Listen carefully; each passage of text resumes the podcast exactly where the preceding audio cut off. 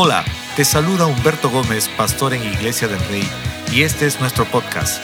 Quiero agradecerte por acompañarnos el día de hoy a poder ser inspirados y animados, dejando que Dios pueda seguir moviéndose en nuestras vidas. Disfruta el mensaje. Gracias por esa paz que solo tú nos sabes regalar.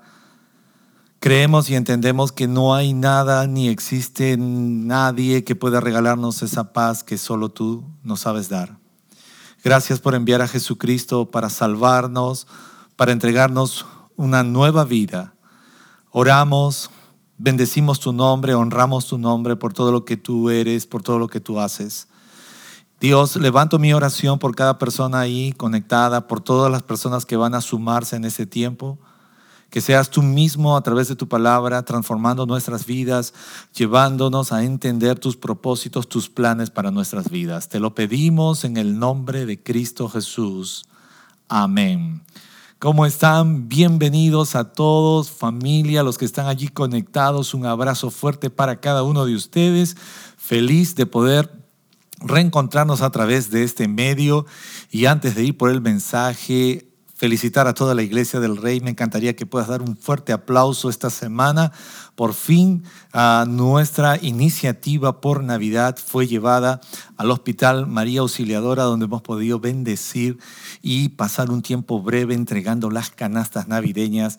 Y sé que muchos deben estar esperando el video, las fotografías de reporte, así que mantente a la expectativa de lo que será ese tiempo y gracias. Gracias a todos los grupos de vida, a todos los responsables que se han sumado y han sido parte de esta iniciativa, a todas las personas dentro de casa y a las personas de fuera de casa, amigos, amistades, ah, familiares que se han sumado para ser parte de esta iniciativa. Gracias por tener ese brazo lleno de generosidad para los demás en esta Navidad. Así que quiero que por favor puedas recordar y también saludar a todas las personas que dentro de tu grupo se han sumado a esta linda iniciativa de nuestra Navidad 2021 y este año hemos tenido bastante ah, deseo de poder ser, ah, como alguien diría, muy dadivosos. Y este ha sido un año muy importante. Estábamos analizando un poco ayer, conversando en, en la mesa de la casa, pensando en todas las cosas que Dios nos ha permitido hacer este 2021. Así que le creemos a Dios por grandes cosas en este nuevo año venidero. Y en esta hora quiero compartir la segunda parte del mensaje que titulé Una negación y un porqué. En la primera parte les hablé de, esa negación que Dios dice no. Y les estaba explicando que hay muchos de nosotros que no nos gusta que nos digan no. Y ya ellos, ya oré por ellos, ya han sido transformados, han sido renovados. Pero en esta parte quiero hablar sobre el por qué. ¿Por qué hay veces que Dios va a buscar que tú y yo no hagamos ciertas cosas? Me gustaría que vayamos al libro de Primera de Juan, el capítulo 2, versículo 16, dice de esta forma, porque todo lo que hay en el mundo, la pasión de la carne, la pasión de los ojos, la arrogancia de la vida, no provienen del Padre, sino del mundo. Voy a leerlo una vez más. Porque todo lo que hay en el mundo, la pasión de la carne, la pasión de los ojos, la arrogancia de la vida, no proviene del Padre, sino del mundo. Me parece increíble leer este verso porque muchas veces leyendo el 15 y el 16, lo que dice el 15 puntualmente dice, no améis el mundo ni las cosas que están en el mundo. Si alguno ama el mundo, dice, el amor del Padre no está en él. Pero en este verso 16 nos da una de las razones o nos hace un listado de algunas cosas de por qué no deberíamos amar al mundo también. Y hace va a puntualizar en este pasaje el apóstol Juan de esta forma. Mira lo que dice, todo lo que hay en el mundo. Yo no sé cuántos de ustedes logra mirar a su alrededor, a su entorno social y miramos el medio ambiente y vemos muchas cosas a nuestro alrededor de las que nos quedaríamos completamente encantados. Pero tengo que decirle, todo lo que existe en la creación y todo lo que existe a nuestro alrededor es creación de Dios. Y Dios lo creó todo perfecto, Dios lo creó todo hermoso. Dice la Biblia en Génesis 1, habla que todo lo que fue creado por Dios fue bueno en gran manera. Ahora, nada de lo que usted y yo podríamos encontrar en el sistema y de lo que nos ofrece el mundo en costumbres, en moldes, en estilos de vida, van a provenir de Dios. Ahora, hay que aprender a diferenciar en lo que Dios ha creado y lo que el sistema a lo largo de la historia humana ha ido estableciendo como ciertos patrones, ciertos moldes que muchas veces están haciendo y que mucha gente está tratando de imitar y sacarlos de ese molde genuino, como les hablaba en la primera parte, el cual Dios ha creado todo lo que hay en el mundo. Este pasaje hace referencia y nos dice, no améis el mundo. A veces podríamos pensar que son ciertas cosas. Y les explicaba en la primera parte de este mensaje a qué se refiere cuando habla de mundo. Número uno le dije sistema, apariencias, imaginaciones y jactancias. Y el mundo está lleno de estas cosas. El sistema está lleno de estas cosas. Y mira lo que dice Efesios 2, el verso 2 dice, en las cuales anduvisteis en otro tiempo. Yo recuerdo mi, mi época de joven, muy vanidoso, detrás de los moldes y de esos estándares que el sistema trata de establecer para ti y para mí. Yo no sé cuántos de ustedes pueden reconocer que alguna vez has tomado moldes y estándares, ya sea de vanidad o de vanagloria personal, donde has querido resaltarte a, a ti mismo por esos moldes que el sistema establece. Y se los decía hace un instante, usted y yo somos tan valiosos que no existe otro molde tan perfecto y tan hermoso de usted. Solo es el que Dios ha creado. Y el sistema y el mundo jamás podrán compararse a ese diseño y ese molde perfecto que Dios ha creado en usted. Pero aún con todo eso necesitamos tener cuidado de no caer en esa trampa de amar al mundo, porque dice la escritura, porque todo lo que hay en el mundo, porque todo lo que hay en el mundo, dígalo conmigo, todo lo que hay en el mundo. Y usted dirá, pero ¿por qué? Ay, qué pena, pero si estamos en este mundo. Hay un pasaje en la Biblia que muchas veces lo hemos leído y no lo hemos entendido bien y es Colosenses 3, cuando dice de esta forma, si en verdad habéis resucitados con Cristo, poned la mirada en las cosas de arriba donde está Cristo sentado a la diestra del Padre. ¿Se ha dado cuenta que nos hemos vuelto tan amadores del mundo que nuestros ojos no están puestos arriba, donde está Cristo sentado? Nos sentimos tan terrenales y este es el error, porque a veces nos sentimos tan espirituales y a veces tan terrenales que estamos amando el mundo, los moldes de este mundo, los patrones de este mundo. Con eso no estoy diciendo que tengamos que aborrecer lo que hay aquí, pero no podemos amarlo. Le dije que nuestro amor al mundo debe ser igual cero. Y necesitamos entender que todo lo que hay en este mundo no podemos amarlo porque terminará desenfocando, robando el diseño que Dios tiene para ti y para mí. La Biblia claramente dice en 2 de Corintios 4:4, el Dios de este mundo ha cegado el entendimiento de los incrédulos para que no vean el resplandor del Evangelio de la gloria de Cristo, que es la imagen de Dios. Mira lo que dice, el Dios de este mundo. ¿Sabes tú quién es el príncipe, el Dios de este mundo? Es Satanás. ¿Quién le ha dado esa potestad? Dios. Y todo lo que hace Satanás aquí en el mundo es tratar de robarnos ese enfoque, ese diseño genuino que Dios tiene para ti y para mí. Pero muchos dirán, pero ¿por qué Dios le ha dado esa potestad? Recuerda usted que una de las ah, conversaciones, cuando Jesús estaba en el desierto, Satanás quiso tentar a Jesús y le ofreció los reinos del mundo. Le ofreció los reinos del mundo. Satanás tiene esa potestad, pero con las horas contadas. La Biblia dice que Cristo vendrá por segunda vez. Y esta vez viene por su iglesia, pero también viene a juzgar. Y una de las cosas que también hará es eh, tomar lo que le pertenece, su iglesia, pero también Satanás irá a donde tiene que ir y ya no habrá ni tendrá la posibilidad de señorear sobre esta tierra. Por eso es importante que usted y yo aprendamos a mirar este pasaje, porque hoy que vivimos en una sociedad muy cambiante, podríamos estar atrapados, aprisionados por cosas que el mundo te ofrece y me ofrece. El Dios de este mundo dice que ha cegado el entendimiento de mucha gente incrédula, que ha decidido no creer en Dios. Por eso mucha gente usted va a encontrar que vive bajo los patrones, los moldes de este sistema. ¿Por qué razón lo ha hecho? Mire lo que dice 2 de Corintios 4:4. Mire ese versículo es importantísimo. Dice, para que no vean el resplandor del evangelio de la gloria de Cristo. Qué importante es mirar este pasaje. porque Satanás tiene intereses en que usted y yo no conozcamos la gloria de Dios. Es por eso que Él ha cegado el entendimiento de las personas que han decidido ir por la vida sin Cristo. Mateo 4, del 8 al 9, se lo voy a leer rápido, esto sí no lo tienen allí. Dice, de nuevo lo tentó el diablo, justo lo que les estaba compartiendo, llevándolo a una montaña muy, muy alta y le mostró todos los reinos del mundo y su esplendor. Y mira lo que le dice en Mateo 4, 9, todo esto te daré si te postras y me adoras.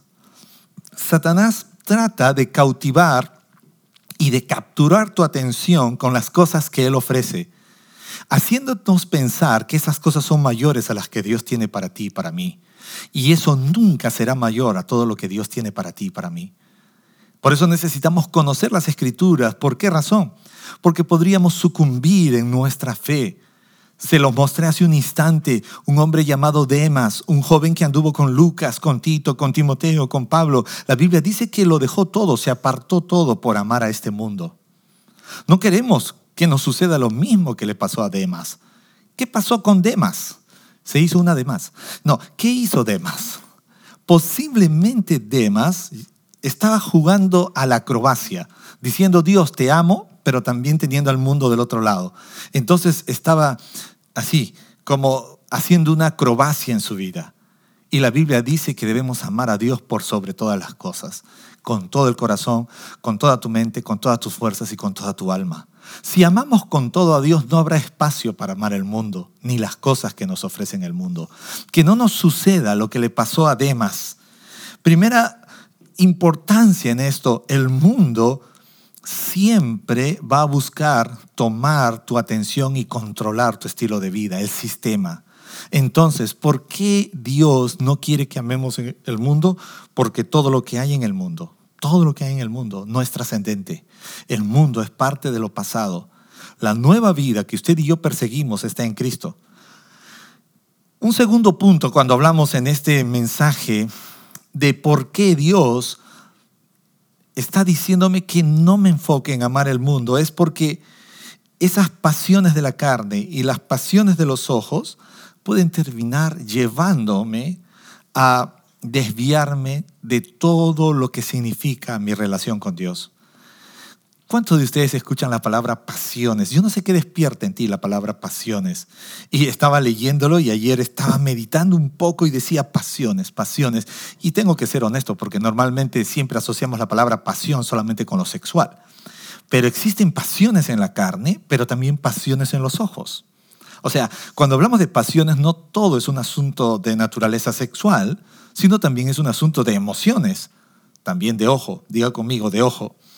Y pasiones de la carne se refiere a la necesidad de qué, por ejemplo, ya le dije, no lo trace solo en lo sexual. Las pasiones de la carne se va a referir a la necesidad de comida, de bebida, de satisfacción sexual.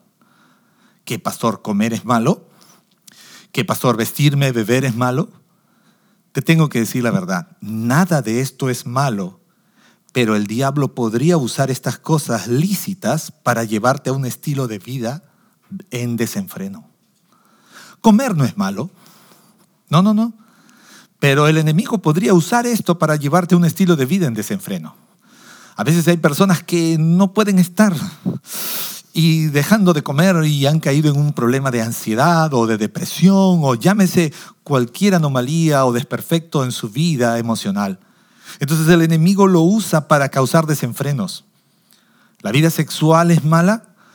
Obviamente si estás casado, no es malo, pero el enemigo podría usar esto para llevarte un estilo de vida de desenfreno. Entonces, cuando la Biblia habla de las pasiones de la carne, Pasiones de la carne no solamente están situadas con lo sexual, sino también con la comida, la bebida y aún el vestido. A veces usted y yo podemos mirar hacia alrededor y estaba escuchando un predicador que el otro, decía, el otro, día, el otro día decía, Instagram es una falsedad. Y los cristianos que usamos Instagram, de repente tú estás al día con todo lo que se viene, las tendencias. Y no es malo ver cosas que nos gustan, de cierta forma, que podríamos usar como prendas, pero si vives a la pendiente de todo esto, el enemigo podría usar algunas cosas como esta, ¿sabes para qué? todas esas cosas lícitas las puede llevar para convertirte en una vida de desenfreno. Cuidado con esto. Cuidado con esto. Estaba de viaje hace unos días y llegué a una casa donde había todo un ambiente especial para hacer ejercicios. Me encantó ver, siempre digo que cuando Dios me lleva a ver algo me está hablando. Entonces miré todas esas ah, herramientas para hacer ejercicio y dije, creo que Dios me está hablando y necesito empezar a disciplinar mi vida en el ejercicio. Entonces, ¿sabe usted que existen personas que están dedicadas solo al culto al cuerpo? Pero ni la persona que me cobijó ni yo tenemos ese énfasis, pero creo en estar bien de salud, en estar óptimos en nuestra salud. ¿Cuándo algo se convierte en desenfreno? Cuando el enemigo lo va a usar y lo va a torcer, esas cosas lícitas, para llevarnos a esclavizarnos, a llevarnos a un estado de opresión y que caigamos en desenfreno. Las cosas lícitas pueden desencadenar de manera ilícita cuando dejamos que nuestra vida sea direccionada por la influencia del enemigo, del sistema en nuestras vidas. Muchos de nosotros, y sé de los que me están viendo, disfrutamos de un delicioso café helado, doble batido y con un poco de crema.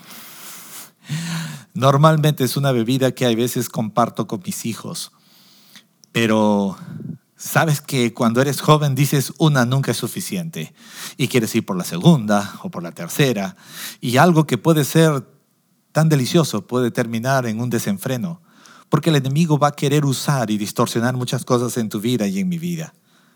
Así que cuando hablamos de pasiones de la carne, chequeemos un poco cómo va nuestra necesidad de comida, de bebida, de satisfacción en la vida sexual. El enemigo es campeón torciendo todo lo lícito hacia lo ilícito. Cuando miramos un poco Primera de Corintios 17, mire lo que dice, no sean idólatras como lo fueron algunos de ellos según está escrito. Se sentó el pueblo a comer y a beber y se entregó al desenfreno. ¿Qué? Dígalo conmigo, ¿qué? Usted debe recordar a los cristianos en Corinto, que eran cristianos movidos por los dones del Espíritu pero cayeron en desenfreno, comiendo y bebiendo. Dice que ellos se juntaban antes de los servicios, no tenían servicios en línea ellos, estaban en presencial, y había tanta comida, había una comida, una fiesta que se llamaba la fiesta del ágape entre ellos, donde comían tanta cantidad y bebían tanta cantidad que cuando ya llegaban al tiempo de comunión, al tiempo del servicio, llegaban ebrios. Y esto es lo que pasó en Primera de Corintios. Tú dirás, pastor, menos mal que no me embriagué para este servicio en línea. Pero aunque no lo creas, a veces puedes llegar a un servicio empachado de muchas cosas, no solo de comida, empachado de distracciones, de juegos de video, empachados de Facebook, de Instagram, empachados de todo. Y por eso dices, no soporto el servicio en línea porque estoy cansado. No, no, no es que estés cansado, sino que estás un poquito empachado de todo lo que el sistema ofrece. El enemigo es muy hábil en convertir algo lícito a una forma ilícita. El comer también puede llevarnos a un desenfreno. Y con esto, por favor, no quiero que nadie me malinterprete. No quiero arruinar tu almuerzo de hoy domingo. Sé que muchos que están a dieta solo comerán una tostada, pero igual tengo que decirte, el enemigo tratará de usar lo lícito para convertirlo en desenfreno y llevarlo a una experiencia de vida equívoca. Quiero hablar rápidamente acerca de los deseos de los ojos. ¿Qué tiene que ver los deseos de los ojos? Es que así como existen pasiones de la carne, también existen deseos de los ojos. Por favor, atención, los ojos. Mírame con atención. Y te voy a cantar como lo dijo el filósofo Pablito Ruiz. Qué bonitos ojos tienes debajo de esas dos cejas. Mírame. Porque existen pasiones con estos ojos. Hazme así, mira, tú que me estás viendo. Hazme así pasiones, deseos de los ojos. Mis ojos, eh, me quedé sorprendido cuando la Biblia dice que Job hizo un pacto con sus ojos. Eso me rayó. Cuando leí ese versículo, dije, Job, por favor, no la malogres, hermano, tranquilo. Los deseos de los ojos están asociados, ¿sabes a qué? A la atracción externa.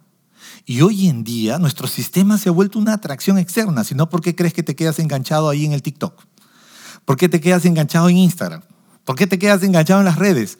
Porque nuestros ojos, diga conmigo, mis ojos, son atraídos por esa atracción externa que el sistema me ofrece. Y cuidado con esto, ya le dije, Pastor, mirar no es malo, mirar no es malo, mirar no es pecado. El problema es que el enemigo usará todo lo lícito para torcerlo y convertirlo en algo que te aprisione. Dice la Biblia en Eclesiastés 1.8, lo dijo el sabio Salomón, todas las cosas hastían más de lo que es posible expresar, pero los ojos no se sacian. Diga conmigo, los ojos no se sacian. No se sacian de ver. Atención, tiktokeros. Ni se hartan los oídos de oír, dice wow, es que nuestros ojos pueden aprisionarse. Yo no sé cuántos de ustedes, y necesitamos ser sabios, saber ponerle un límite a ciertas cosas en nuestras vidas. A veces hablo con mis hijos porque ellos tienen un celular y ustedes saben que el celular es como darle un arma a nuestros hijos. Y sí, porque yo personalmente creo que la tecnología es una bendición pero a veces cuando veo a mis hijos aprisionados o veo a otros jóvenes que están cayendo en eso, tengo que detenerlos y decir cuidado, porque esto fue creado para una bendición, pero a la vez el enemigo lo puede torcer y hacer de esto una cosa muy dañina para tu vida y para mi vida. Cuidado con esto, porque algunos dirán, no, solo estoy mirando nada más. No, mamá, solo estoy mirando. ¿Cuántas mamás han escuchado esto? Esto me encanta, la conversación de mamá-hijo. Cuando el hijo menor de 12 años. Acá tengo uno, ¿no? Y le dice, mamá, un ratito, de 12 para 13, ¿ya? Entonces, mamá, un ratito, déjame usar tu celular. Y tu mamá le dice, ya, con cuidado nomás, ¿ah? Le dice, ya, ya. Y de pronto la mamá vuelve a mirar y le dice, ¿qué estás viendo?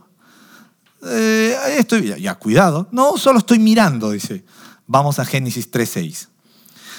¿Qué pasó en el principio? Dice que Eva, la mujer, vio, solamente miró. No hizo nada más, solamente vio.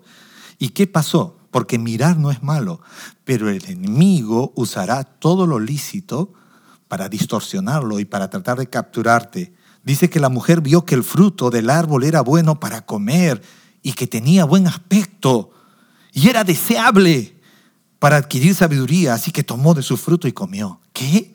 Diga conmigo, ¿qué? La mujer vio, pero ver no es malo, pastor, ver no es pecado, es verdad, ver no es pecado. Pero mira lo que ella vio ella vio que el árbol era bueno para comer.